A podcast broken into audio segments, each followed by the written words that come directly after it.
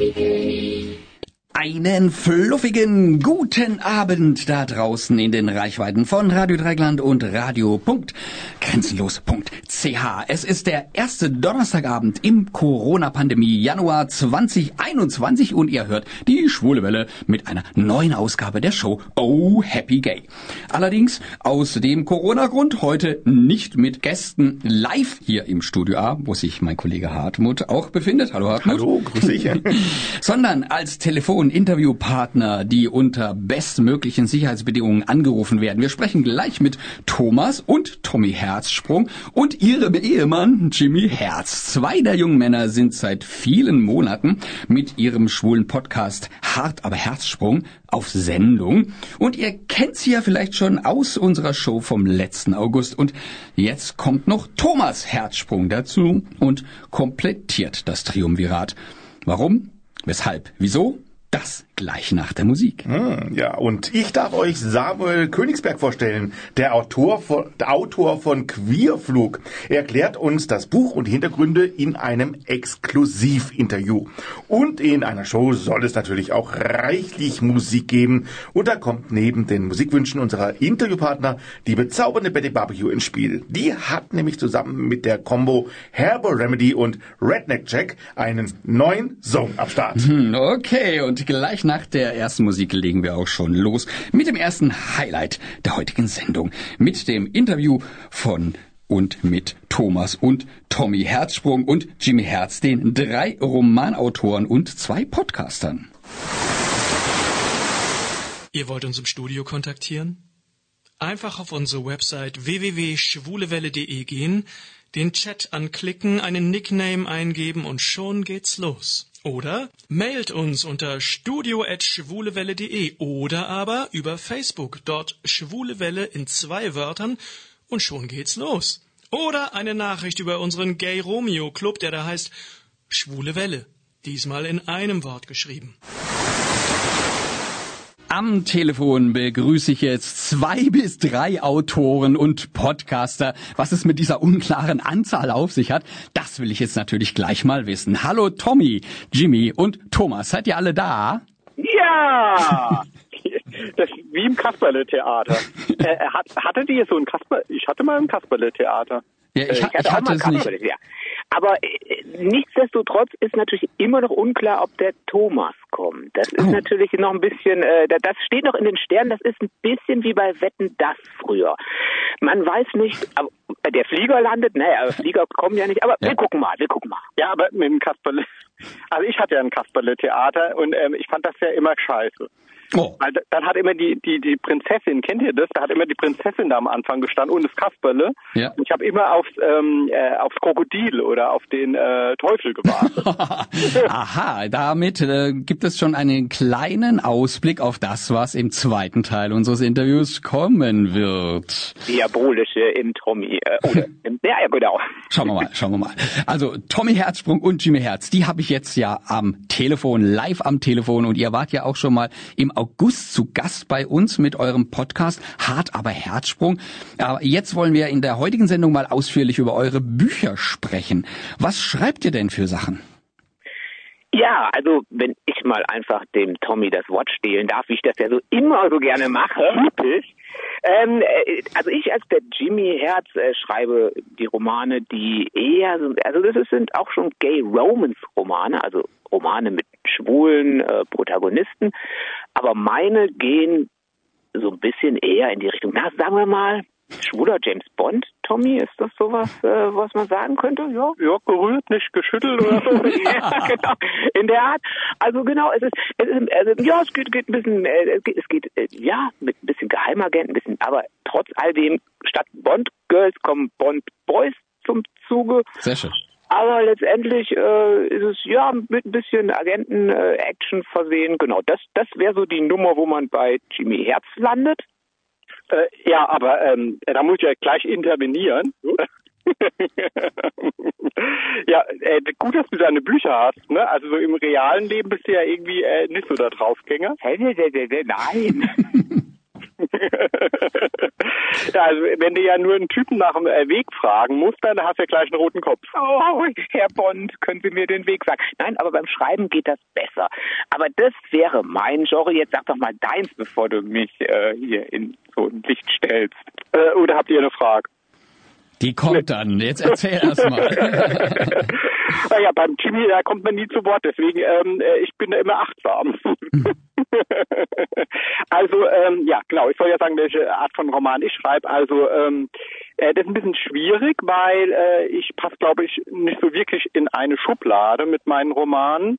Äh, also meine Tommy Herzsprung-Romane, ähm, die sind eher so ein Genre-Mix aus äh, Drama, äh, schwulen Liebesroman, es sind auch Thriller-Elemente immer schon dabei gewesen äh, und äh, Gay-Erotik. Also mhm. es geht auch zur Sache. ja. Ja, von dir hat man ja schon einige Werke gesehen. Wie viel sind denn von dir genau erschienen und wie heißen die? Hm, äh, da trittst du mir gerade äh, voll auf den C. Sag mal das so weiß nicht. Oops, sorry. ja, weil das ist so eine Frage äh, wie nach meiner Handynummer irgendwie äh, das, äh, oder nach Zahl. Äh, das weiß ich irgendwie nie. Das war noch nie mein Ding. Außer halt irgendwie ein sexy Kerl äh, gibt mir seine Handynummer. Ja, ja, ja, ja. Als wenn der irgendeine Handynummer wissen würde, ganz ehrlich nicht. Also, aber er weiß auch nicht, wie viele Romane er hat, aber es sind, weiß nicht, sieben? Sechs? Ach, äh, also 77 äh, Handynummer von, von Typen habe ich.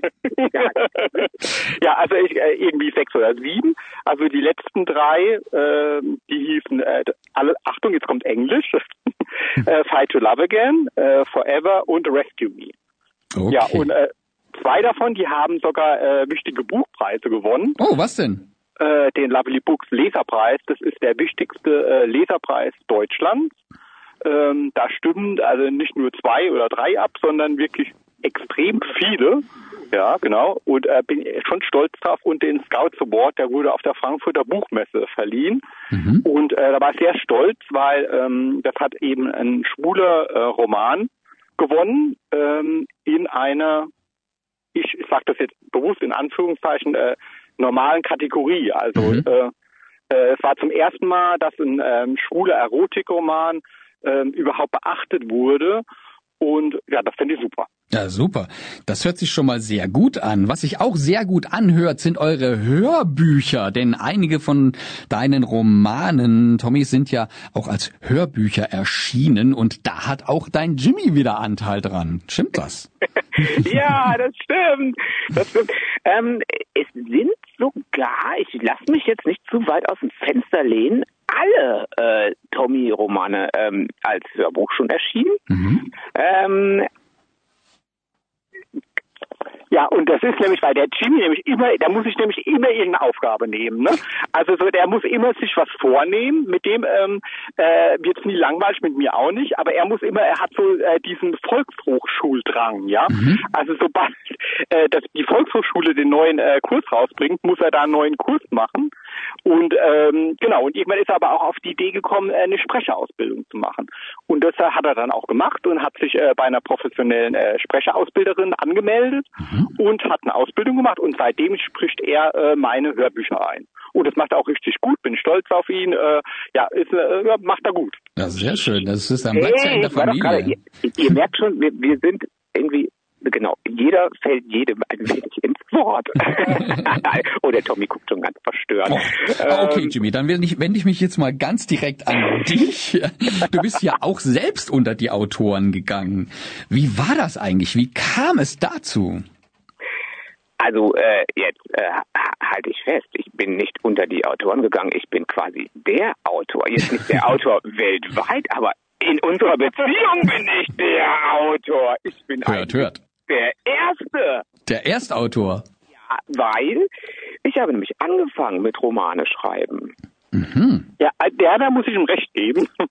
ja, das war so, also wir waren damals äh, auf einer Backpacker-Tour. Da haben wir Interrail gemacht. Die etwas Älteren äh, unter euch werden das noch kennen, vielleicht. und äh, da hat er dann immer, wenn wir, also dann, da sind wir irgendwie äh, stundenlang immer durch Spanien gefahren und mit dem Zug. Und äh, da hat er dann immer wie, äh, wie ein Bekloppter auf sein iPad eingetippt und hat gemeint, er schreibt jetzt mal was. Da habe ich gesagt, ja, lass den mal machen, klar, Volkshochschulkurs oder was auch immer.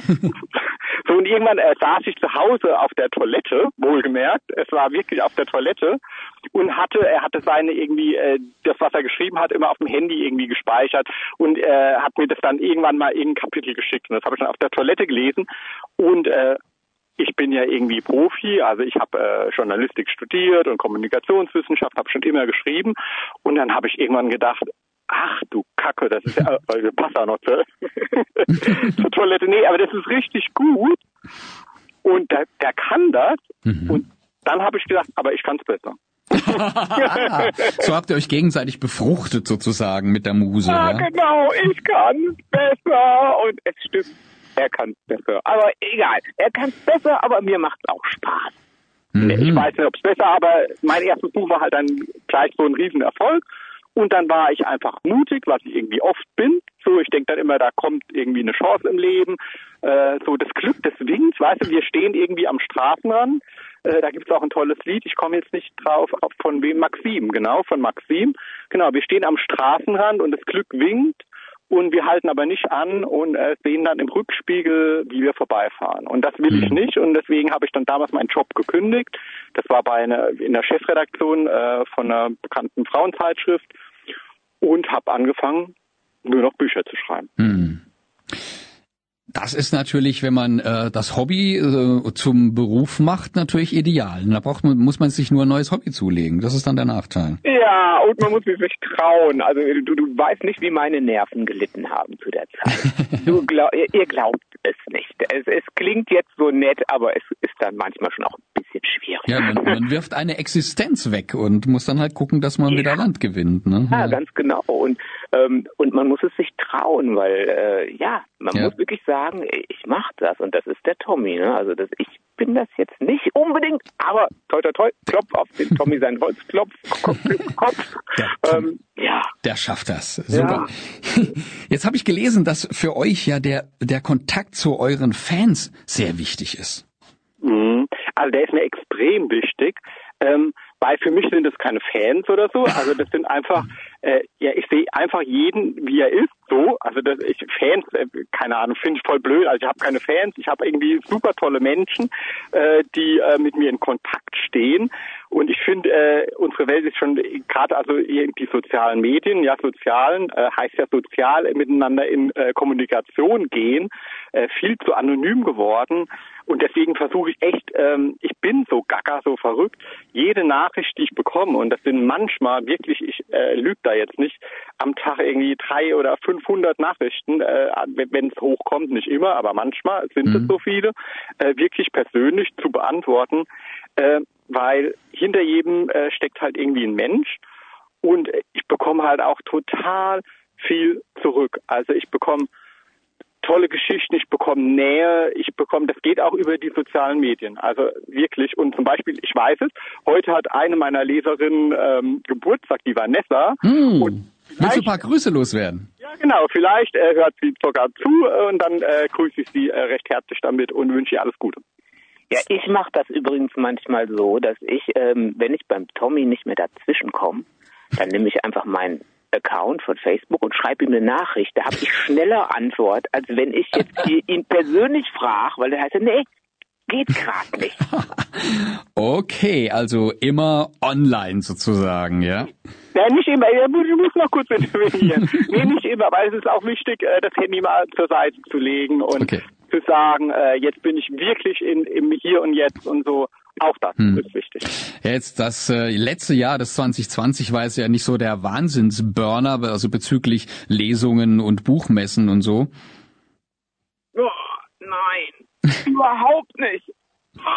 Ja, ey, das war voll Mist. Also wir hatten wirklich einen, äh, einen Stand auf der Leipziger Buchmesse gehabt und äh, den mussten wir absagen und wir hatten äh, Lesungen und Meet and Greets und wir hatten äh, tolle äh, Sachen in Kneipen und alles musste abgesagt werden. Hm. Und das ist natürlich echt ein Drama für die ganze äh, Kulturszene. Ihr lest es ja auch immer wieder und das zu Recht, weil irgendwie Kultur macht uns Menschen aus.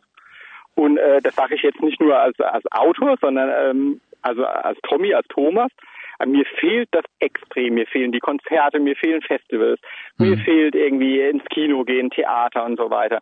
Und deswegen, ähm, ich sage das auch immer wieder im Podcast, ähm, äh, unterstützt die Kultur, unterstützt die, die euch irgendwie in, in, in schlechten Zeiten hochhalten, äh, äh, kauft beim Autor selbst auf der ähm, Homepage, das könnt ihr zum Beispiel auch bei mir machen, unter info.tommyherzsprung.de und eure Bands und äh, ge also wenn es wieder geht, geht ins Theater und so. Hm. Kultur ist super wichtig. Und Lesung, genau, besucht Lesungen. Lesungen müssen übrigens gar nicht so trocken sein, wie man sich das oft so vorstellt. Ich war ja erst so ein Lesungsskeptiker, aber es geht auch in lustig. Es geht auch in sehr Ja, ihr habt euch ja zu helfen gewusst, eben wie du schon sagtest, mit einer Online-Lesung zum Beispiel. Ja. Ja, zum Beispiel. Gut, die Online-Lesung war ja noch nett, ähm, aber Tommy wusste sich auch noch anders zu helfen. Er dachte sich, ach, da fällt viel aus, da machen wir doch einen Podcast. Und ich dachte, ja, klar, klar, kann man einen Podcast machen. Was? Ja. ja, ein Podcast, ja, und dann habe ich halt gedacht, ja, äh, was ist spannend? Und äh, dann habe ich gesagt, spannend ist das Leben. So. Mhm. Und zum Leben gehört auch dazu der Sex. Also wir sind schwul, ja. und äh, ich ähm, ähm, schäme mich auch nicht dafür und äh, ich finde, man kann auch über Sex reden. Also wir reden über das Leben, über das Lieben, übers Leben, genau. Und ja, der heißt äh, Hart aber Herzsprung. Den könnt ihr auf ähm, iTunes und wie heißt es andere Apple Apple hören. Ja, genau. Aber das war für den Jimmy natürlich schwierig, weil der ist ja so ein Mauerblümchen. Mm. Ja, genau. Also. Aber heißt es nicht auch, stille Wasser sind tief und dreckig? Nein, das heißt es in meinem Fall ganz und gar nicht. In meinem Fall heißt es, stille Wasser sind, wie der Name sagt, einfach still. Wobei es auch wieder nicht stimmt, weil ich den Tommy ja so oft unterbreche. Also, äh, dann ist das vielleicht mit dem dreckig gar nicht so falsch. Ähm, nee, genau. Also das, mit, mit dem Tommy wird es nie langweilig. Man hat immer eine neue ähm, Challenge mhm. und ja, über Sex sprechen ist noch was anderes als über Sex schreiben und das ja. ist eine Challenge. Äh, ja. Okay, ähm, dann, dann kommen wir dir jetzt mal wieder ein bisschen entgegen, denn es geht ja heute wirklich über mehr über das, was ihr schreibt, denn das, was ihr sprecht. Also, ihr schreibt Bücher mit Gay Romance Charakter. Was für Menschen lesen denn eben die Herz und die Herzsprung Romane. Das sind nämlich so ein bisschen an, an König und Herz, nee, an Krone und Herz, nee, an Herz und Herzsprung Romane. Wer liest die? Äh, also da könnte ich jetzt eine Hymne singen ähm, drüber. Es sind echt wundervolle, volle Menschen. Ja, es ist wirklich toll. Also wir haben wirklich tolle Leserinnen und Leser. Hm? Ja, also es sind ganz viele und alle, alle sind toll. Weil, also man muss, muss sich einfach mal vorstellen, es sind halt keine 0815 Romane, also äh, äh, wie gesagt, es kommt irgendwie, es kommt Homosexualität drin vor, es kommen äh, Minderheiten drin vor, das ist mir wichtig, äh, gesellschaftliche Problematiken.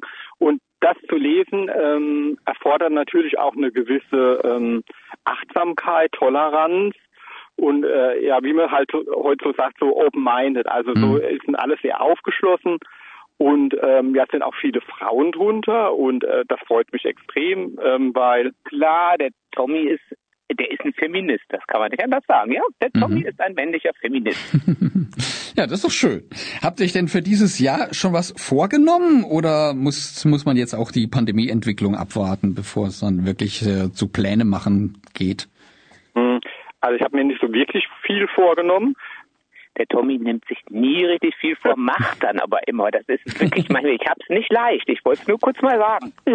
er, er, er, er, spricht mir immer raus.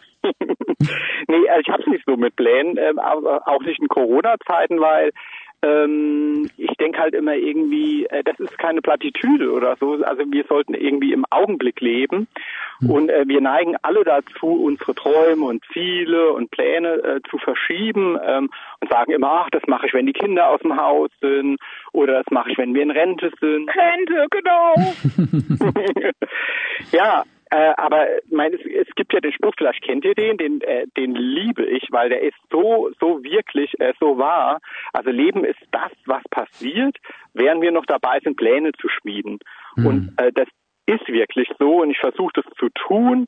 Und äh, wenn mich die äh, das Corona äh, Mist halt einfach dazu zwingt, ähm, jetzt einfach das nicht zu tun, was ich will, dann äh, beuge ich mich dem und äh, wende mich irgendwie den positiven Dingen zu und äh, genieße es, keine Ahnung, wenn ich jetzt im Winter, wenn es kalt ist, äh, die Tür reinzukommen und äh, drin ist warm, ich habe einen äh, Mann und einen Hund und ich darf meine Bücher schreiben und ich mache mir einen Kaffee und ja, so ist es einfach. Mhm. Und wenn das Ding rum ist und so, dann, äh, dann schmiede ich wieder Pläne und mache die aber auch sofort. Sehr gut. Soweit, so gut. Lass uns jetzt mal einen kleinen Moment verschnaufen zwischendurch und einen Musikwunsch von euch hören. Was soll's denn sein und warum? Äh, Renegades äh, von, äh, jetzt bist du gefragt, ich weiß nicht so genau, wie ich die Gruppe ausspreche, ich sage jetzt mal X Ambassadors. Mhm. So, äh, ja genau, äh, und ähm, auf jeden Fall nehme ich da halt äh, in meinem Nachwort von meinem neuen Roman auch Bezug drauf, denn im Songtext, da heißt es ja so sinngemäß, lang leben die Pioniere, die Rebellen, die Abtrünnigen und jenen, die Mut haben, vorwärts zu gehen. Und äh, das ist halt so genau mein Ding. Also äh, das entspricht meinem Herzen und deshalb habe ich den Song rausgesucht. Aber vielleicht können wir ja im Detail danach nochmal drüber. Alles klar, genau. Dann nach dem Song geht's gleich weiter mit Tommy, Jimmy und einem geheimnisvollen Thomas. Liebes Publikum, ihr seid wieder live dabei bei der Sendung der Schwulenwelle am 7.1.2021 mit den schwulen Buchautoren Tommy, Jimmy und Thomas. Und nun zu dir, Thomas. Kennst du Tommy gut? Ähm, ja, also ich bin quasi seine dunkle Seite. Ich bin der Freddy Krüger oder der ähm, äh, Herr von Bödefeld aus der Sesamstraße, der äh, den keiner mag, äh, der Böse. Oh, oh, oh.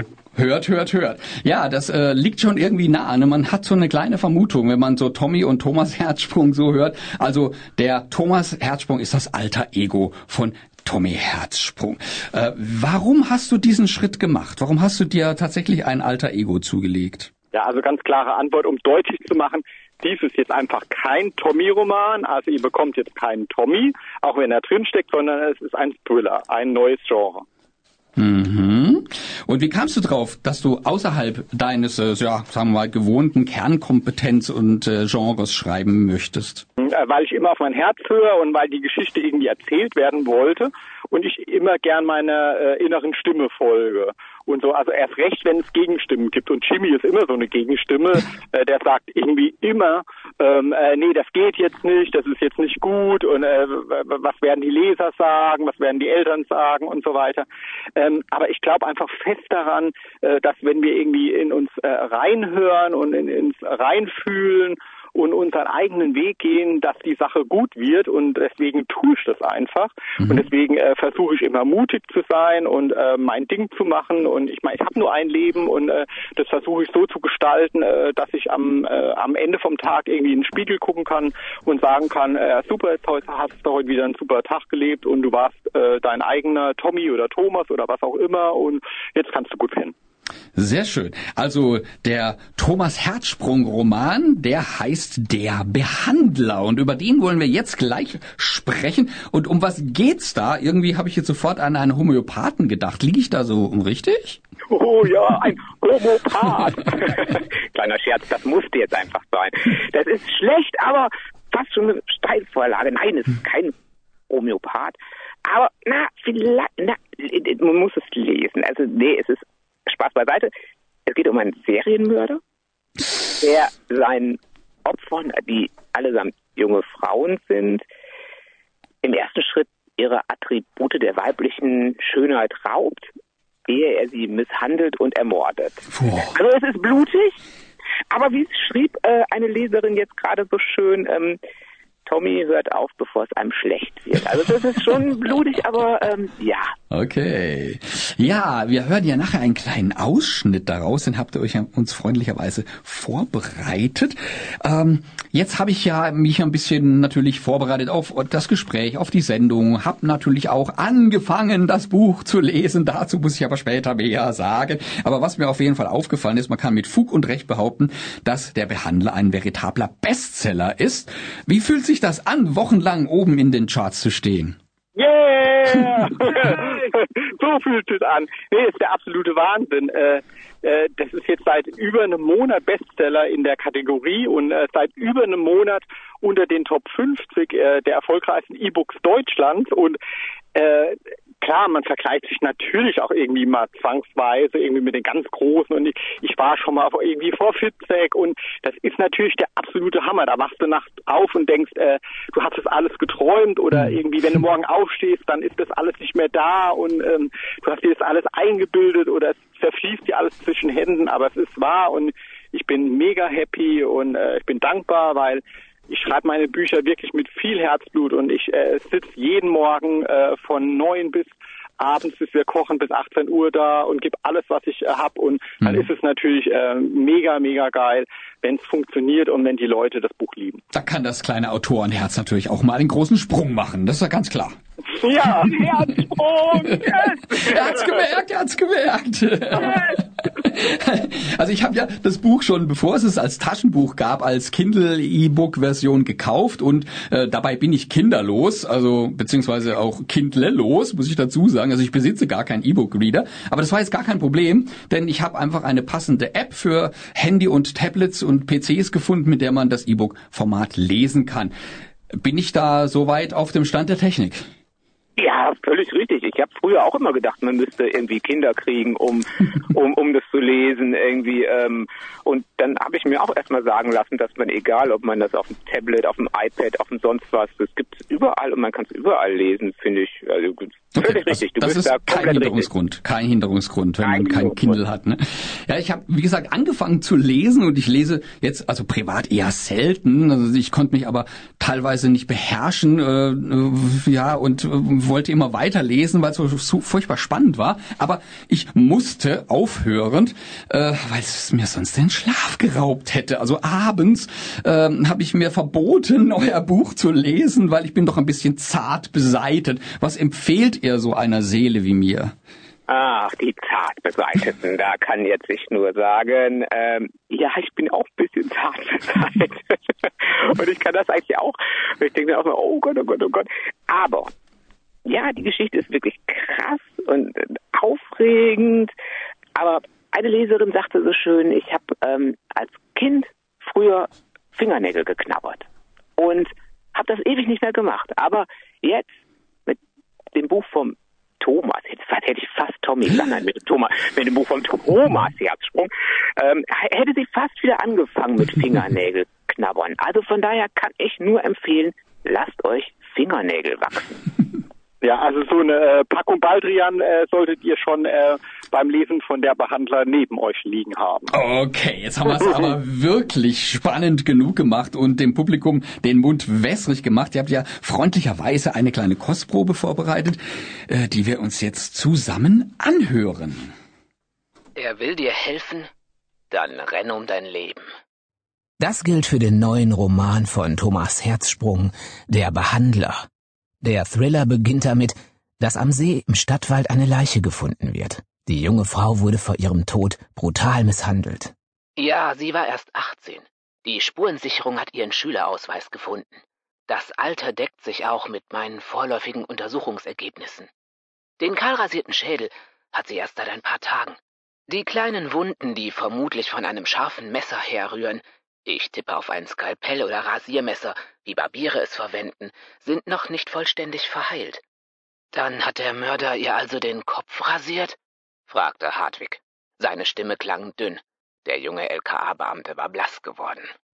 Hauptkommissar Falk Bachmann ist müde. Und solange es ihm gelingt, sein eigenes düsteres Familiengeheimnis zu verdrängen, lässt ihn alles kalt. Was ist mit ihr passiert?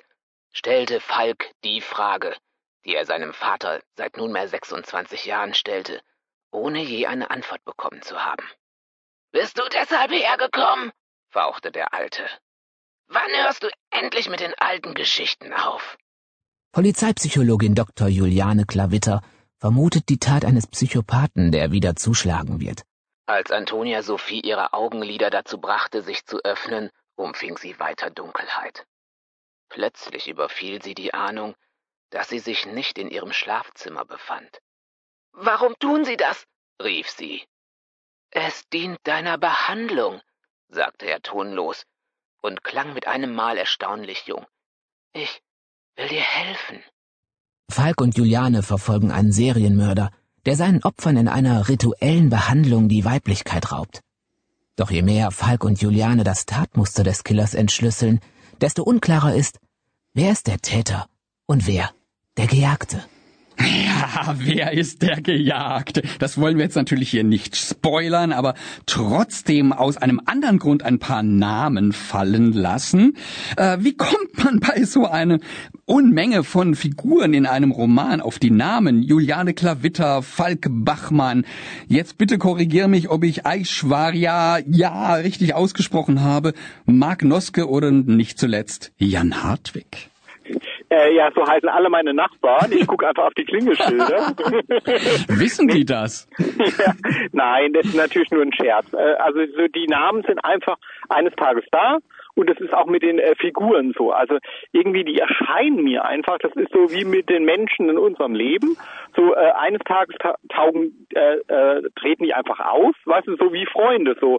Und äh, die, die man nicht so mag oder so, also so, die sind einfach da. Und inwieweit spielt jetzt äh, eine persönliche Erfahrung mit äh, bei der Entwicklung so eines Plots, so einer Geschichte, so einer Romangeschichte? Äh, ja, das ist alles ähm, Realität. Das haben wir erlebt. Das ist so. Also der Tommy sperrt mich dann jetzt also in den Keller und heißt, ach, jetzt gibt's Salat und ich bin ja ein großer Salatfan. Ich liebe ja Salat. Oh Gott. Und heißt, wenn der nicht aufgegessen wird, dann ja, Aderlass. Lassen wir das Blut aus ihm fließen. Du sollst doch nichts verraten, Mensch. Also du bist so frech. Am Schluss glaubt's noch jemand. äh, nun ja, ich meine, äh, wie, wie man es in den Keller reinruft, so schallt's heraus oder so ähnlich, ne? Ach, Salat, au! nee, das ist natürlich alles nur Fiktion, also auch, also vor allem die brutalen Stellen halt zum Glück, ne, natürlich. Mhm. Äh, aber ähm, wenn man mal so genau hinguckt oder äh, wenn man in mich reinguckt oder wenn ich das so sage, es geht halt irgendwie um viel, viel, viel mehr. Also äh, gerade die, äh, die, die düsteren äh, Thriller-Elemente, die haben alle eine zweite Ebene. Also das Buch beginnt mit einer Szene, in der Ashwa in einem äh, dunklen Waldbrunnen festsitzt. Und also für mich ähm, äh, ist das so ein äh, Symbol für Einsamkeit. Mhm. Und wenn ich jetzt bei der Einsamkeit äh, bin, das kennen wir natürlich alle so Momente, wo wir uns einsam fühlen oder Angst haben vor der Zukunft, vom Älterwerden, vom Sterben, vom Sterben der Eltern und so weiter. Und äh, wenn man auf dieser Ebene ist, dann sind natürlich irgendwie ähm, äh, die Parallelen zu meinem eigenen Leben vorhanden. Äh, ja, genau. Also mhm. zum Beispiel äh, andere Motive in dem Roman sind irgendwie das Aufkommen äh, der neuen Rechten in Deutschland. Oder ja, also ich will nicht zu viel verraten, so, sonst ist es nicht mehr spannend. Richtig, das wollen wir uns auch noch genießen. Ja, also im Gegensatz zu euren bisherigen Werken steht ja das Homo-Thema im Behandler nicht ganz so im Zentrum. Nee, ähm, also das hat äh, der Thomas, ich muss mich wirklich immer wieder, den, der Thomas, äh, jetzt nee, nicht so nicht so ganz in den Vordergrund gerückt, aber trotzdem ist es da. Also ähm, er hat er hat es trotzdem mit reingenommen, weil weil es einfach total zu der Figur gepasst hat und weil es einfach, ja, weiß ich nicht, so ein bisschen ganz normal sein sollte, in Anführungsstrichen. Wir sind ja alle ein bisschen mit dem Normal und nicht normal. Mhm. Äh, das, das ist, muss man ja immer in Anführungsstriche setzen. Aber ich finde es gut, wenn man einfach mal eine schwule Figur hat, mhm. die zwar auch Probleme damit hat, vielleicht auch keine Probleme damit hat, wie auch immer, aber sie nicht nur darauf reduziert wird. Und das war, glaube ich, Tommy ganz wichtig. Mhm. Ja, da äh, muss ich nichts hinzufügen. Das ist so. Also so unaufgeregt normal schwul. Ja, also so einfach wie wir alle Menschen sind, ob irgendwie klein, groß, äh, dick, dünn, äh, äh hell, dunkel, schwul oder was, hetero oder was auch immer. Okay. Habt ihr denn äh, allgemein Feedback erhalten? Ihr habt ja vorhin schon ein paar äh, Leserinnen hauptsächlich äh, zitiert, die, die ja die Nägel abknabbern und so weiter und so fort. Ne? Was habt ihr denn so an, an Feedback gekriegt? Also auch das ist der absolute Wahnsinn. Äh, da ist man natürlich als Autor mega aufgeregt, wie wir jetzt ankommen, aber äh, die äh, überschlagen sich wirklich vor Begeisterung. Also das Buch hat jetzt in äh, nur vier Wochen mittlerweile schon fast 400 Bewertungen, also bei dem äh, Online-Händler mit dem A, ihr wisst, ne? Äh, wir wollen es jetzt nicht erwähnen, aber äh, und ähm, äh, Note, also fünf Sterne ist das höchste und es hat fast fünf Sterne als Durchschnittsbewertung. Das ist mega, mega krass. Mm. Also viele irgendwie sagen so, ey, da gibt's irgendwie äh, neuen ähm, äh, Beckett oder ähm, äh, Fitzek oder was auch immer und das freut einen natürlich mega. Also auch wenn ich den anderen natürlich auch Millionen äh, Leser gönnen, aber äh, ich freue mich natürlich, wenn ich sowas lese. Mhm. Ja, super, ja klar. Also wie sehen denn die alten Tommy Herzsprung-Fans das Werk des alter Egos? Oder ist das jetzt ein ganz neues Publikum, ein anderes Publikum, was Thomas Herzsprung-Bücher liest? Äh, also es sind schon jetzt wirklich sehr viele neue dazugekommen, aber halt auch so die alten äh, Tommy Herzsprung-Fans lieben es und ich liebe die Tommy Herzsprung-Leser. Also und auch da muss ich wieder sagen, es sind nicht die Herzsprung-Leser, sondern es sind einfach die Menschen, äh, die ich kenne ganz viele von Chatten und so weiter. Ich liebe die und ich bin mega dankbar dafür und ähm, im Grunde ist es ja auch, also ich glaube, dass sie wirklich auch erkennen, dass jetzt auch mein neuer Roman, der Thriller, gar nicht so viel anders ist als meine letzten Tommy Herzsprung Romane. Hm. Denn, also auch wenn es ein Thriller ist, es geht eigentlich nur um unsere Ängste, um unser Leben, ums Lieben, ums Sterben. Also einfach um das, was das Leben ausmacht. Also mit dem, wo wir morgens aufstehen, wo wir mal ein schweres Herz haben, wo wir abends ins Bett gehen, was uns beschäftigt und so weiter. Ob jetzt Thriller oder Liebesroman, wenn es gut geschrieben ist, dann, äh, dann berührt es einfach unser Herz und unsere irgendwie, dann, ja, dann tut es was mit uns. Und deswegen ist es nicht so viel anders. Hm, Also sehr vielschichtig also. Ja, das ist mir jetzt beim Lesen auch aufgefallen. Äh, ich muss jetzt nochmal auf den enormen Erfolg des Buchs aufmerksam machen. Also Platz eins in der Medizin-Thriller-Charts bei dem größten Online-Buchhändler der Welt. Das habe ich zumindest mal kurz gesehen. Äh, hast du damit gerechnet, Thomas? Nee, damit kann man nicht rechnen. Und äh, ganz ehrlich, also vor der Veröffentlichung, ich war mega scheiden aufgeregt. Ich habe nächt, nächtelang schlecht geschlafen und so weiter.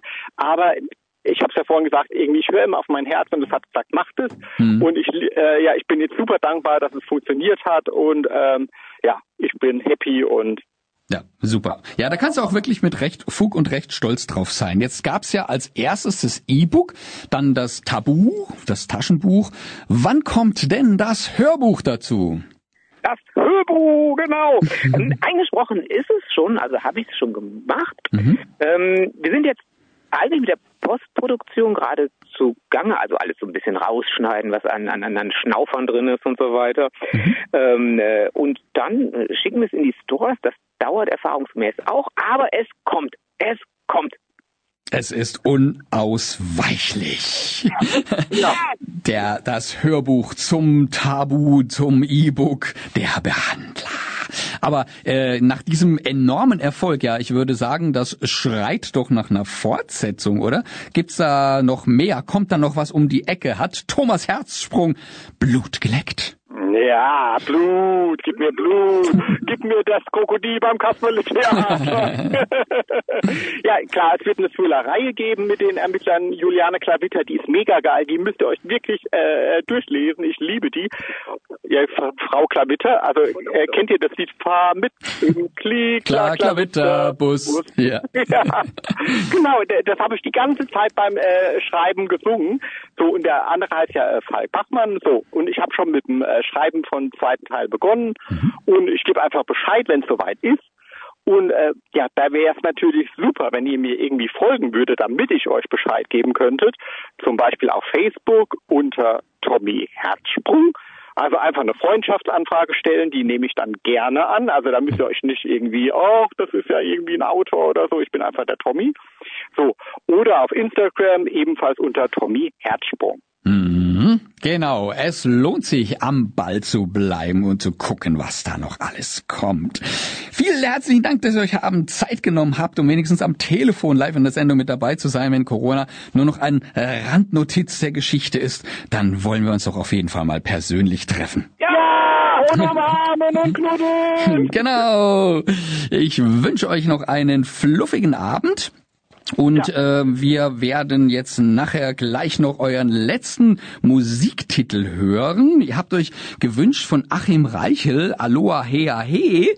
Habt ihr da auch einen bestimmten Grund, warum ihr euch den gewünscht habt? ja, ich habe natürlich mega überlegt, so ich habe ja auch eine Playlist zum Buch und so, da ist ja das Renegades von und da sind auch mega düstere Sachen drauf. Ich liebe ja, ich höre ja ganz viel Metal, ich bin so ein Metaler und äh, die Flut und was auch immer ist da drauf und so. Ach, aber ich irgendwie, keine Ahnung, jetzt Corona und Thriller und ach, ich habe gedacht, irgendwie, ich liebe Achim Reichel, wir waren da auch schon ein paar Mal auf, äh, auf, der, ähm, auf dem Konzert und ist ein toller Typ, der äh, macht sein Ding, äh, genau wie ich versuche, mein Ding zu machen. Mhm. Und deswegen habe ich gedacht, jetzt lass uns doch einfach mal ein bisschen schunkeln und ein bisschen Spaß haben und ein bisschen Aloha hey. Okay. Gehen auf die Reise. Jetzt lass uns auf die Reise gehen. Dann wollen wir nicht länger drauf warten. Ich sag nochmal vielen lieben herzlichen Dank euch, wünsche euch noch einen fluffigen Abend und bis bald. Ja, tschüss. Tschüss. Wir telefonierten eben mit Jimmy Herz und Thomas und Tommy Herzsprung, zwei jungen Autoren von Gay Romance Romanen für, für, alle, die sich für Männer interessieren. Mehr Infos auch bei uns auf der Homepage bei der Seite zu dieser Sendung. Und dann ist da ja noch der Thriller, der Behandler für Leute mit starke Nerven. Derzeit als E-Book fürs Kindle und Co. zu bekommen für nur 2,99 Euro und als klassisches Taschenbuch für 12,90 ein toller Lesertipp. Nicht nur für lange, dunkle Winterabende. Oh, happy Heute geht es bei uns auch weiter literarisch zu. Bevor wir gleich mit dem Autoren Samuel Königsberg sprechen werden, beginnen wir mit einem kleinen Auszug aus seinem Buch Queerflug. Der rund 300-seitige Roman schildert die Lebensgeschichte von Levi Bergmann, dem zweiten Sohn einer Arbeiterfamilie mit Migrationshintergrund. Nach dem frühen Tod seines Vaters, der sich, wie er später erfährt, mutmaßlich aufgrund seiner Homosexualität das Leben nahm, erfährt er eine verstörende, traumatische Kindheit mit seiner Mutter. Früh erkennt auch Levi seine hom eigene homosexuelle Seite, geht dann aber dennoch eine Ehe mit einer Frau ein, wird Familienvater. Doch nach und nach rutscht er in ein riskantes Doppelleben. Er trifft andere Männer und infiziert sich schließlich mit HIV. In kurzer Zeit wirft ihn dies wirft ihn, äh, wirft ihn das alles als erfolgreicher Unternehmer wie auch als Familienvater gänzlich aus der Bahn. Seine Frau wirft ihn dazu noch aus der gemeinsamen Wohnung. Der Kontakt mit seiner Tochter und seinem Sohn wird gering. Sein soziales Netzwerk zerreißt. Ich habe das Buch über die Feiertage mit großem Interesse gelesen und es hat mich sehr bewegt. Und daher freue ich mich gleich mit dem Autoren Samuel Königsberg telefonisch verbunden zu sein. Doch zuvor hören wir einen kleinen Auszug aus dem Roman Queerflug von der Lebenswandlung eines schwulen Vaters. Es ist eine der Schlüsselstellen des Werks und sie wird von dem Autoren selbst gelesen. Heimatlos. Ein Abschied für immer. Es wurde Dezember, der Jahreswechsel stand vor der Tür. Die Kinder hatten sich von mir gewünscht, ein paar Feuerwerkskörper zu kaufen, damit ich sie gemeinsam mit ihnen in den Himmel jagen konnte, wenn es Mitternacht wurde, um das neue Jahr zu begrüßen. Als es dann schließlich soweit war und draußen im Dorf die Kirchenglocken schlugen und die ersten Silvesterkracher in die Luft gingen, rannten die Kinder hinaus in den Garten um alles für das kleine Feuerwerk zusammenzusuchen und vorzubereiten. Indes standen Sophie und ich jeweils für sich alleine, wie eingefroren vor den Fenstern und schauten ihnen zu. Alles Gute fürs neue Jahr, sprach ich hilflos in ihre Richtung schauend. Mir kam der Satz zwar wie ein Hohn vor, aber wenigstens irgendetwas Liebes wollte ich ihr sagen. Fürs Erste ließ sie meine Worte verhallen, dann erwiderte sie nach geraumer Zeit des Schweigens mit peitschender Kühle in ihrer Stimme Ich denke, es ist an der Zeit, dass du ausziehst. So geht das nicht mehr weiter. Und die Kinder? gab ich erschrocken zurück. Lass dir was einfallen, war ja auch sonst nie ein Problem für dich, antwortete sie und sah mich eisern weiterhin nicht an. Ich fühlte mich wie geohrfeigt, und sie verließ den Raum, ohne mich ein einziges Mal noch angesehen zu haben. Ich kämpfte mit den Tränen, wollte aber meine Kinder nicht enttäuschen und stiefelte ihnen in der Eiseskälte der Nacht in den Garten hinterher, wo ich sie in den Arm nahm, küsste und ihnen einen Neujahrswunsch überbrachte. Der Transporter war am folgenden Morgen schnell beladen. Hinter der Haustür standen mein kleiner Sohn, meine süße Tochter und neben ihnen ihre Mutter und warteten stumm auf die Verabschiedung. Ich stellte mich unentschlossen neben die Fahrertür. Suzanne öffnete die Haustür und kam auf mich zu, legte ihre dünnen Arme um meinen Bauch, in den sie ihren Kopf vergrub, und sagte nichts. Sie war einfach nur still. Kurz darauf kam unsicheren Schrittes Maurice die Treppe hinab und auf uns beide zu und ergriff meine Hand. Ich beugte mich zu beiden hinunter und wollte stark sein und es den Kindern nicht zu schwer machen. Ich strich ihnen beiden durch ihre Haare und nahm dabei ihren typischen Geruch nach dem Aufstehen wahr. Da standen sie nun in ihren Plüschtierpantoffeln und ihren Schlafanzügen in warme Bademäntel gehüllt und ließen mich nicht mehr los. Ich drückte sie fest an mich, küsste sie abwechselnd auf die Stirn und streichelte ihre Gesichter. Und ich sah dabei in ihre Augen, die mich traurig ansahen, ganz so, als wollten sie sagen, Geh nicht, in diesen Momenten wünschte ich mir nichts sehnlicher herbei als einen Satz von Sophie, der hätte heißen können Bleib, denn die Kinder brauchen dich doch. Sophie aber schloss die Haustür von innen mit einem knappen Tschüss. Betreten und durcheinander von meinen Emotionen bestieg ich den Transporter und war gerade dabei zu wenden, als ich durch den Rückspiegel sah, wie meine Frau die Haustüre wieder öffnete und nur in Hausanzug und Hausschuhen weinend auf mich an die Fahrertür zugelaufen kam. Ich hielt an, zog die Handbremse und stieg wieder aus. In Sophie sah ich immer noch die schönste Frau, die ich je geliebt hatte und es immer noch tat. Und sie kam auf mich zu und schmiss sich mir um den Hals. Ich vernahm dabei ihr Beben und Tränen liefen ihr über das Gesicht und wir hielten uns fest in den Armen. Ich möchte, dass du weißt, dass du jederzeit hier willkommen bist, sprach sie und schaute mich dabei seit langer Zeit zum ersten Mal wieder an. Ihr Blick hatte an Zärtlichkeit zurückgewonnen. Als ich später losfuhr, standen sie nun alle drei hinter der Tür, sahen durch die Glasscheiben und winkten mir verhalten zu. Ich fuhr so langsam wie möglich an ihnen vorbei, verteilte Handküsschen an sie und trat danach aufs Gaspedal. Nie mehr danach habe ich mich in meinem Leben so dermaßen traurig gefühlt. Ich verbrachte dann mein erstes Wochenende als allein lebender Familienvater. Das Schlimmste war nun die Lehre am Sonntagmorgen.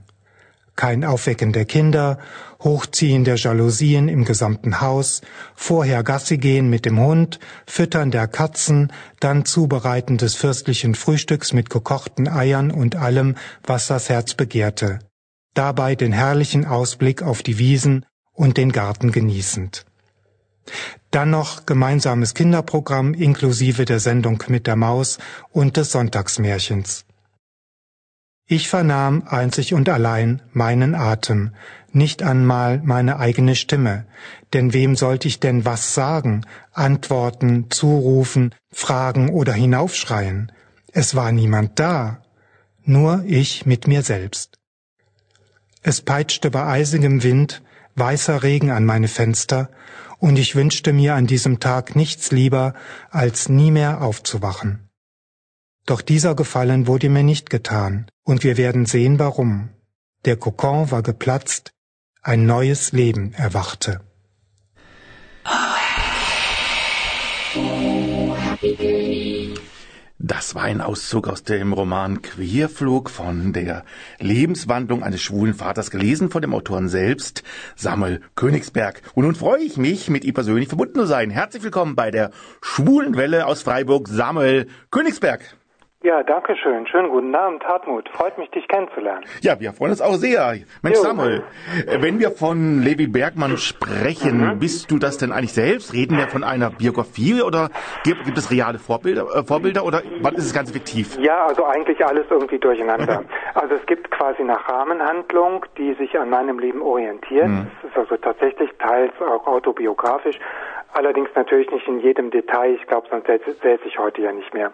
Also ich habe einige äh, Ausschmückungen selbstverständlich in künstlerischer Freiheit gemacht, habe Therapieprotokolle eines anderen schwulen Vaters entnommen, der sich äh, bereit erklärt hat, mir das zu überlassen Und eigentlich steht das Ganze ja sowieso exemplarisch für viele, viele andere Lebensgeschichten schwuler Väter, die ich im Laufe der Jahre kennenlernen durfte.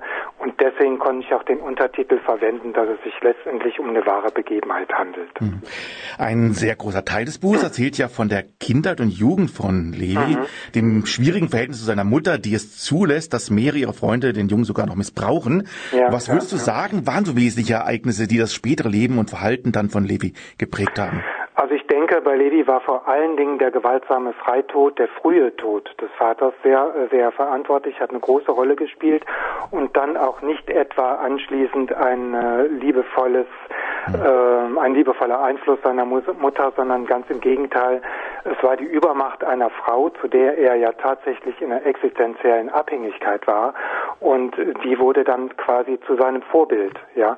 Und daraus hatte er erlernt, ja, Gewalt und äh, Gewalttätigkeiten an ihm selber zuzulassen und Unehrlichkeit und Unaufrichtigkeit in sein Leben zu integrieren. Und äh, letztendlich war er ausgeliefert sein äh, zum Ertragen von Unberechenbarkeiten. Und das hat ihn einfach so geprägt. Hm. Ein Kapitel, was mich ja persönlich sehr bewegt hat beim Lesen, war Golgatha. Ja. Ähm, denn nicht nur zu Hause muss Levi einiges über sich ergehen lassen, auch in Ja. einer Kinderkurklinik wird er von Ja. einer Nonne misshandelt. Ja. Mich hat dieses Kapitel beim Lesen äh, sehr verstört, zumal ich die Hintergründe dieses Vorfalls gar nicht so richtig verstanden habe. Eine Nonne zerrt den Jungen nachts völlig unvermittelt aus dem Schlafsaal und züchtigt ihn. Basiert diese Episode auch auf realen Begebenheiten? Und wenn ja, hat dieser Fall später Konsequenzen gehabt, auch für die Frau? Also leider ist das tatsächlich so passiert. Und der Hintergrund war, dass dieser Junge ähm, quasi in einem großen Schlafsaal schlief mit vielen, vielen anderen Kindern, so wie das so vor 50 Jahren noch üblich war. Und da war einer dabei, der hat halt Spückskes gemacht, ja, und dann hat die Ordensfrau wahrscheinlich keine Brille von Vielmann dabei gehabt oder wie auch immer und hat dann gedacht, okay, das ist der und ist dann auf ihn zu und hat ihn wirklich da rausgeholt und dann so behandelt wie dargestellt. Wir wollen ja nicht zu viel verraten, aber es war ein sehr, sehr entscheidender, einschneidender, äh, einschneidendes Erlebnis. Und wie wir das so kennen mit der Aufarbeitung äh, von Missbräuchen und Gewalttaten der katholischen Kirche oder sonstigen kirchlichen Einrichtungen aus den früheren Jahren, es ist leider nie was passiert. Und weil so nach 50 Jahren sich nochmal dahin zu wenden und zu sagen, hallo, damals ist das und das hier passiert, das interessiert ja heute nicht wirklich Ja. jemanden. Ja, Leider, leider, ja. leider, leider. Mhm. Hm, Später sucht Levi dann äh, das Studium auf, er, er ab, hat Abstand von zu Hause bekommen und er Ja. macht Erfahrung mit Frauen und auch mit Männern. Ja. Dennoch nimmt er dann später den Weg in Richtung Hetero-Ehe. Das ist ja bei vielen schwulen Vätern so. Wie schätzt du das ein? Wie kommt es, dass man eine Seite von sich so sehr ausblenden kann und sich gleichzeitig auf eine re reale Beziehung mit einer Frau einlassen kann? Nun ja, ich denke, das hat vielerlei Gründe. Zum einen hat jeder Mensch den Wunsch, zu jemandem anderen dazuzugehören und eine Bedeutung in dessen Leben zu haben, ja. Aber auch äh, gibt es gewiss, gewi- ähm, ich sag mal, gesellschaftliche Normen ähm, und äh, äh, Vorgaben, die äh, akzeptiert werden, wozu eben dieses als schwuler Mensch zu leben generell äh, nicht unbedingt äh, äh, von großer Akzeptanz äh, un, äh, untermauert ist. Und äh, ich stelle mir vor, und so habe ich es ja selber auch erlebt, dass das einer der Gründe war, eben so lange damit zu warten, sich zu outen. Ja, und das hat halt un, äh, letztendlich in eine Unaufrichtigkeit geführt. Das heißt, nicht nur die Ehrlichkeit, also jemanden anderen zu belügen, sondern tatsächlich sich selbst etwas vorzulügen, also mit sich selber nicht ehrlich zu sein, weil man die Wahrheit ein, einfach über sich aus Angst vor Liebes- und Bedeutungsverlust nicht ertragen möchte. Ja, das ist so meine Idee. Ja, schließlich bricht dann auch aber doch die andere Seite dann doch auf bei Levi, wobei in den meisten Fällen dann eher anonym, also er ist auf Geschäftsreisen, trifft dann andere Männer und bei einem infiziert er sich dann auch noch mit HIV. Das ist dann der große Wendepunkt, der das Modell des Doppellebens dann zerbricht völlig. Kann man HIV in dem Fall eigentlich als Kompensator sehen oder denkst du, dass das Modell für Levi auch sonst zerbrochen wäre? Nun ja, ich habe das HIV einfach dazu genommen, äh, beziehungsweise bei demjenigen, der mir das äh, zur Verfügung gestellt hat, ist es tatsächlich so gekommen. Äh, aber es hätte nicht unbedingt sein müssen. Aber ich sag mal so, es war sicherlich eines Teils äh, eine Art äh, ja, Kompensator schon, äh, der dann die Zeit äh, reif gemacht hat, jetzt auch äh, zur Wahrheit zu stehen. Andererseits gehe ich mal davon aus, dass dieses gelebte Doppelleben, was ja auch sehr, sehr anstrengend sein kann, äh, bei jemandem, der emotional instabil ist und äh, mit seinen Gewissensklagen nicht zurechtkommt, äh, doch irgendwann zerbricht und ähm, mhm. dieses Lügen Lügengebäude nämlich aufrechtzuerhalten, ist eine Sache, die ist schon quälend und so habe ich es ja selber dann auch erlebt eine ganze Weile lang. Mhm. Aber es gibt eben auch auf der anderen Seite schwule Väter, die ich kennengelernt habe, die doch relativ schamlos ihr Leben wie gewohnt weiterleben. Aber es gibt eben auch solche, die schon von vornherein äh, einfach zu sich stehen und wissen, worum es geht und äh, einfach glücklich sind und die auch nicht, sage ich mal, solche tragischen Lebensereignisse hinter sich gebracht haben. Mhm. Also die gibt es sicherlich auch und das sollte man bitte unbedingt festhalten, weil ähm, nicht äh, jeder, der ein schwuler Vater ist, hat solche dramatischen Dinge erleben müssen und nicht jeder, der schwuler Vater ist, äh, ist ja ein Familienvater, denn es gibt ja auch tolle Väter, schwule Väter, mhm. die sich gemeinsam als Paar für ein Kind entscheiden. Mhm. Ja, und ähm, ja, deswegen sage ich mal so, dieses aufgeführte Doppelleben kann man auf Dauer einfach nicht auf nicht aushalten, mhm. nicht wirklich gesund aushalten. Levis Frau Sophie reagiert dann aber auch, auch sehr stark. Mein Eindruck war, das mhm. Schlimmste für sie war dann auch nicht die Homosexualität des Mannes, sondern das Lügen beziehungsweise die Unehrlichkeit die ganzen Jahre. Immer wieder ja. betont sie später, dass Levi sie immer wieder gerne getäuscht hat. Ähm, ja. Das höre ich oft auch bei anderen Fällen, die ich persönlich kenne. Der Vertrauenslust, wie du eigentlich sagst, wiegt eigentlich oft schneller als die Homosexualität selber. Ne? Richtig, ja auch verständlich. Stell dir mhm. vor, du heiratest einen Mann, den du total liebst, vertraust ihm und dann kommt dann später so etwas heraus. Ja, du planst mhm. mit ihm deine Zukunft, äh, deine ganze Existenz äh, äh, planst du mit ihm zusammen und äh, deswegen äh, ist es sicherlich so, dass es sehr, sehr schwer für die Frauen ist und so wie es auch für meine Frau war. Mhm. Ähm, ich bin wohl der Meinung, es kommt jeweils dann auch auf die Prägung der Frau an. Das mhm. heißt, unter welcher Erziehung ist sie, hat sie Homosexualität mal kennengelernt, welchen Bildungsstand hat sie auch tatsächlich und ähm, naja, äh, ist es so, dass sie gleich ihre totale Weiblichkeit negiert gefühlt hat oder sich in ihren weiblichen Qualitäten nicht verstanden gefühlt hat. Äh, ich behaupte aber auch, dass es schon Frauen gibt, die sich äh, mit Abstand äh, zu der Homosexualität als positiv letztendlich bekennen können mhm. und es eben auch Möglichkeiten gibt, äh, miteinander da anschließend ins Reine zu kommen und nicht dem Mann, ich sag mal, seine rein sexuelle Schwanz gesteuert sein, mhm. äh, dieses vorzuwerfen und äh, dieses Homosexuelle als gleichgeschlechtliche Liebe zu verstehen. Aber wie gesagt, äh, in der Paarbeziehung ist es halt schwierig, mhm. wenn man ab einer bestimmten Stelle nicht ehrlich sein kann oder ja, das Vertrauen im anderen verliert. Mhm. Das ist ganz, ganz klar. Levi zieht dann schließlich nach der eben gehörten Szene ja an Silvester aus und muss ein fast völlig neues Leben beginnen. Dabei findet er zunächst auch in der schwulen Welt nicht gerade leicht das Glück. Das Gegenteil, er gerät an Dario. Diese Beziehung reduziert nicht nur die Verbindung zu seinem bisherigen äh, Leben mit den Kindern, sie endet auch in der Notaufnahme. An an sich der absolute Tiefpunkt der Lebensgeschichte, ja. finde ich. Auch der, auch der neue Weg bringt zunächst kein Glück. Erst später dann findet Levi in einer anderen Beziehung vorerst dann doch sein Glück. Ein sehr heftiger, wenn vielleicht dennoch auch ein, auch kein untypischer Weg, wie ich finde. Wie kann man sowas durchstehen? In den Romanen sprichst du ja einige Hilfestellungen an, zum Beispiel Hilfen speziell für schwule Väter. Hast du ja. selbst Erfahrungen damit gemacht? Ähm, hast du da in dem Bereich recherchiert? Ja, also ich habe äh, sehr gründlich recherchiert einerseits, auf der anderen Seite habe ich selber auch ganz, ganz wunderbare Menschen kennenlernen, mhm. kennenlernen dürfen, die mich damals in meiner Zeit begleitet haben. Das waren unter anderem verschiedene AIDS-Hilfen, das waren die Schwulenberatungen, das waren vor allen Dingen die Selbsthilfegruppen der schwulen Väter, die es ja im ganzen Land gibt und die auch als Gruppe im Internet auftauchen.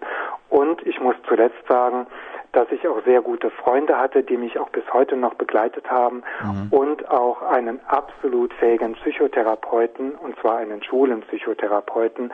der also wusste, wovon ich spreche, der selber auch gewisse Dinge durchgemacht hatte und sehr gut meinen Fragen sich annahm und äh, sich meiner Nöte auch stellte. Und das war eine sehr schwierige, aber eine sehr, sehr gute Zeit. Und dafür bin ich absolut dankbar. Mhm. Wenn wir so auf den Roman nochmal zurückschauen, auf Levi, die Rolle praktisch, den Protagonisten, würdest du sagen, es gab eigentlich Fehler, die er irgendwann gemacht hat? Oder war das trotz allem in seiner Entwicklung praktisch sein Weg, den er, den er gehen musste? Ja, ich denke, Levi hat viel viele Risiken ist er eingegangen. Mhm. Das heißt, er hat zum Beispiel äh, ungeschützten Verkehr äh, gemacht, äh, was ich absolut äh, äh, schwierig finde und äh, hat eindeutig auch zu lange gewartet, seine Nöte kundzutun, mhm. sei es entweder einem Freund oder ganz besonders natürlich in erster Linie seiner Ehefrau letztlich seine Unaufrichtigkeit, wie wir eben besprochen mhm. haben, hat er als äh, Überlebensstrategie äh, genommen und ich glaube auch ein wesentlicher Fehler war und das hat halt auch nachhaltig die Beziehung zu seiner Frau beziehungsweise vor allen Dingen zu seinen Kindern beeinflusst, war, dass er zu wenig um seine Kinder gekämpft hat und sich dafür nicht die nötige Unterstützung geholt hat. Mhm. Aber er konnte halt nicht anders in den Roman. Mhm. Deswegen habe ich das auch sehr ausführlich dargestellt. Ich meine, ich habe es selbst zum Teil so erlebt. Äh, ab einer gewissen Stelle kannst du einfach nicht mehr, wenn das Leben um dich zusammenbricht und du weißt nicht, wie es weitergehen soll und das, was du gewünscht hast, was du dir gewünscht hast, äh, kommt einfach nicht so zustande, mhm. dann äh, kann es passieren, dass du einfach unterwegs aufgibst, wo es eigentlich kein Aufgeben hätte sein sollen. Mhm.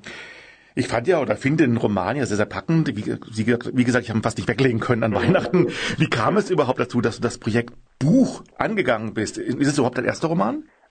Ja, es ist tatsächlich mein erster Roman und ich habe ja sage und schreibe, darf man eigentlich keinem sagen, von der allerersten Zeile bis zur Veröffentlichung mit allerlei Pausen und äh, Dingen zwischendurch letztendlich elf Jahre ge mhm. gebraucht, obwohl ich an und für sich an der Schreiberei circa vielleicht zwei Monate gesessen habe.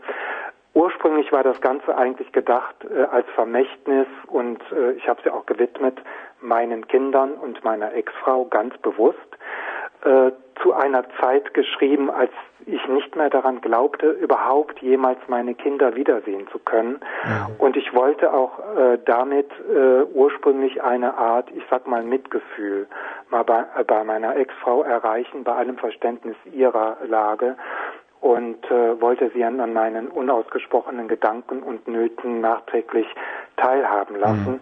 Und äh, im Zweiten ist es so, dass ich so viele Menschen später kennengelernt habe, denen es ähnlich erging wie mir. Und mir kam so dann in den Sinn, weißt du, das Leben ist kein Ponyhof. Ähm, es gibt viele, denen es so erging wie mir und die ich nicht kenne oder die sich auch anonym äh, an Beratungsstellen gewendet haben und so, denen wollte ich und möchte ich durch das Buch einfach Mut machen. Mhm. Mut machen, dass sie es doch bitte anders machen als Levi Bergmann mhm. oder als es mir passiert ist und einfach rechtzeitig äh, in sich selber hineinschauen und äh, sich und ihren Familien oder möglichen Familien äh, nicht das Leben äh, so schwer machen. Mhm. Levi spricht ja in dem Buch auch ganz, ganz oft auch wirklich dann Personen aus seinem Leben direkt an. Er bittet um ja. Verständnis, er bittet um Entschuldigung. Ja. Sind, die, sind das auch dann die realen Personen, die du damit meinst? Kam es und kam es aufgrund dessen auch äh, auf Reak äh, kam es zu Reaktionen von welchen Leuten, die es gelesen haben? Ja, ich muss natürlich jetzt sagen, das Buch ist ja erst äh, einen Monat ungefähr mhm. auf der Welt, mehr oder weniger, ja. Aber ich äh, habe mit äh, den betroffenen Personen, die mein Leben betrafen, tatsächlich gesprochen im Vorfeld. Und äh, bisher habe ich äh, zwar weniger, aber dennoch positive Reaktionen bekommen. Und ähm, ich freue mich auf alle diejenigen, die das Buch noch lesen werden, die, die mich kennen als äh, eben äh, Samuel Königsberg und auch Levi Bergmann gegenüber, die ihm anschließend einfach mal sagen können, äh, was es mit ihnen gemacht hat und ähm, ja, wie es auf sie gewirkt hat. Mhm. Hast du auch Personen richtig vorwarnen müssen und sagen, hey, ich schreibe da jetzt was und so weiter, ähm, das könnte euch betreffen oder sowas, oder ist es jetzt einfach ja, im Nachhinein? Ja, nein, ich habe vor allen Dingen meine Kinder recht frühzeitig eingeweiht. Mhm. Äh, natürlich, äh, vor einigen Jahren noch gab es da erstmal äh, ziemlich starken Protest nach dem Motto, wie kannst du da über uns schreiben, das will mhm. ich nicht und so weiter und so weiter. Aber ich habe gesagt, nun ja, ich habe eine bestimmte Botschaft und hallo Leute, mir geht's doch heute gut und wir kämpfen doch um äh, umeinander, miteinander und das will ich auch der Welt kundtun. Ja, Mhm. also ihr braucht keine Angst zu haben. Äh, ich bin ja kein Serienmörder oder so etwas. Ich habe sicherlich auch nicht gute Dinge getan, äh, aber ich möchte einfach zu der äh, ganzen Sache stehen und möchte es in die Welt hinaustragen. Mhm. Ja. Ja, jetzt sind wir schon langsam am Ende unseres Gesprächs, aber natürlich müssen wir jetzt noch sagen, äh, wo kann man ein Buch erwerben? Gibt es auch ein Hörbuch und so weiter? Wie kann man das Buch genießen? Ja, also äh, genießen kann man es auf vielerlei Weise. Ähm, ich habe es ja vertrieben im Hauptvertrieb über epubli.de äh, und äh, es gibt es aber außerdem bei allen bekannten äh, Büchereien kann man es bestellen, genauso wie bei Weltbild, Thalia, Amazon und so weiter äh, als E-Book und eben als Tabu. Und wo du sagst Hörbuch, ich sitze ja jetzt gerade in diesen in dieser Woche noch mit meinem Sohn zusammen. Wir sind jetzt noch bei den Aufnahmen des zweiten Teils des äh, Hörbuches, was dann sehr wahrscheinlich so Ende März, Anfang April äh, auftauchen wird und dann erhältlich bei, äh, sein wird bei Audible, Spotify, Napstar, Amazon und so weiter. Ja. Und zum Abschluss noch ein Ausblick, denn du deutest ja im Roman ein bisschen auch an, dass es noch eine Ja. positive Wendung gibt und Ja. dass es vielleicht dann noch dazu mehr noch gibt. Gibt es einen zweiten Teil irgendwann? Ja, an dem schreibe ich nämlich schon gerade. Ah, okay. Und äh, es wird aber noch ein bisschen dauern. Ich rechne so mit irgendwann im späten Sommer. Hier wird nämlich der Levi sich weiterentwickeln und wird, und das ist das Schöne, äh, im, im Weiteren quasi so mit seiner ganzen Geschichte und auch mit den Leuten, mit den Menschen, die ihm nicht so wohlgesonnen war, sich versöhnen und auch äh, auf der anderen Seite die Thematik Homosexualität und Kirche nochmal aufgreifen. Und das wird dann ein bisschen tiefergehender bearbeitet werden. Denn äh, Levi hat sich ja anschließend, wie auch ich, äh, bekannt äh, als äh, Baptist äh, und ist wieder dem Glauben zugewandt worden und oder hat sich wieder dem Glauben zugewandt. Und das ist das Schöne an der Geschichte, dass es letztendlich ein gutes Ende nimmt. Ja. Kann man dir irgendwie auch Rückmeldungen geben? Hast du eine Facebook-Seite und so weiter? Willst Oh ja, sehr gerne. Oder? Oh ja, ja. Ich bin bei Instagram, ich bin bei Facebook und äh, die äh, Sachen, äh, die äh, die Dinge kann man äh, einsehen bei äh, ähm, na Samuel Königsberg Fans and Friends Seite bei Instagram und bei Facebook einfach auf Samuel Königsberg gehen. Man kann mich auch persönlich anschreiben unter kontakt@querflug.com und man kann mich, kann mich natürlich auch postalisch erreichen, wer jetzt unbedingt keine Mail schreiben will. Das geht dann über eine gewisse Adresse in Salzburg und ganz, ganz gewiss, jeder, der mich anschreibt, ich melde mich zurück. Ich werde auf jeden Fall entweder zurückrufen oder zurückschreiben. Ja. Ja, dann erstmal jetzt dir vielen Dank. Ich, wie gesagt, nochmal großes. Lob für das Buch. Ganz, ganz toll. Ich bin gespannt auf den zweiten Band. Ja. Und danke, dass du heute auch Zeit genommen hast, heute Abend. Ja, sehr gerne. Und zum Abschluss möchten wir noch einen Musikwunsch erfüllen. Ja. Äh, Du hast uns einen Song genannt, der heißt Darum leben wir, von Ja. Cassandra Steen, heißt Ja. sie, ne? Warum dieses Lied?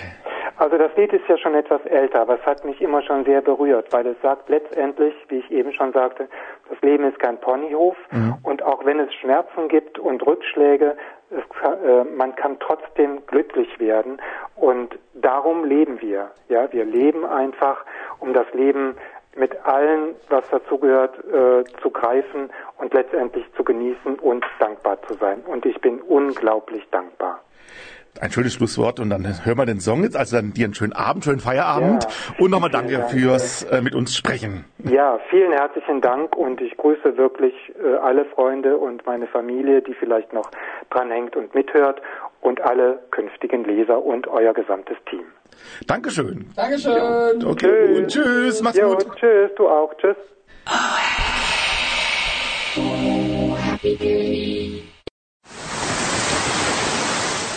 Hallo, hier ist Tommy Herzsprung, Autor von erotischen Gay-Romanen. Und ich bin Jimmy Herz, sein Ehebiest. Zusammen sind wir Hart, aber Herzsprung, der Podcast. und ihr hört Die schwule Welle auf Radio Dreieckland. und radiogrenzenlos.ch. Und zu guter Letzt hauen wir jetzt noch einen raus und zwar mit der bezaubernden Bette Barbecue als Unterstützung. Und zwar von ihr ein produziertes Lied, das Lila Lied, interpretiert von der Hairball Remedy. Und äh, ja, was das jetzt genau alles ist, das erklärt sie euch vielleicht am besten selbst. Hallöchen. Hier spricht Betty Barbecue und natürlich erstmal an die Hörer der Schwulen Welle ein glückliches neues Jahr 2021. Es kann ja nur besser werden. Ja, ich darf heute ganz exklusiv hier die Radiopremiere des Underground Remix vom Lila Lied vorstellen. Da freue ich mich besonders drüber. Vergangenes Jahr hatte das Lila Lied ja Geburtstag. 100 Jahre ist es alt geworden. Die erste Hymne der Homosexuellen. Und ich habe mir gedacht, es gibt bis heute keine wirklich modern tanzbare Version davon. Und da habe ich mich mit meinem Manager Sebastian Häusel zusammengetan und äh, wir haben uns überlegt, dass ich quasi das erste Mal als Produzentin auftrete. Und äh, wir haben uns eine Band gesucht, wurden dann mit der Freiburger Band Herbal Remedy auch fündig und ähm, die haben das Ganze ähm, gespielt und eingesungen. Und dann haben wir uns einen Producer gesucht und den auch mit Redneck Jack gefunden. Und der hat da eine Clubhymne draus gemacht. Da war jetzt ähm, Release und äh, ich darf euch heute hier exklusiv auf der Schwulen Welle die Radiopremiere vorstellen. Und dann würde ich einfach mal sagen, viel Spaß damit und Lied ab. Eure Betty Barbecue. Das war's für heute, liebe Leute. Herzlichen Dank bei der Familie Herz, Herzsprung und Sammel Königsberg für die exklusiven Live-Interviews heute Abend. Und natürlich wollen wir uns auch bei euch bedanken, liebes Publikum, fürs Beiwohnen heute Abend und oder Nachhören in der Wiederholung oder in der Mediathek oder im Podcast. Und nächste Woche haben wir wieder das Magazin im Programm mit einigen spannenden Gästen wie Lukas Timm, der sein aktuelles Buch Heidelust und Vogelschießen vorstellt. Thomas on the Rocks, Singer-Songwriter, wird uns hier telefonisch zugeschaltet sein und wir sprechen mit dem LSVD über die schwule Szene 2021, über die Lage in Ungarn und in Polen. Ja, und natürlich gibt's auch wieder Nachrichten aus der schwulen Welt. Und bis dahin, immer, immer schön schwul bleiben. Tschüss. Diese Sendung wurde Ihnen präsentiert von Schwule Welle, dem einzigartigen und nicht zuletzt wärmsten Programm in der Toskana Deutschlands, mit freundlicher Unterstützung von Radio Dreieckland.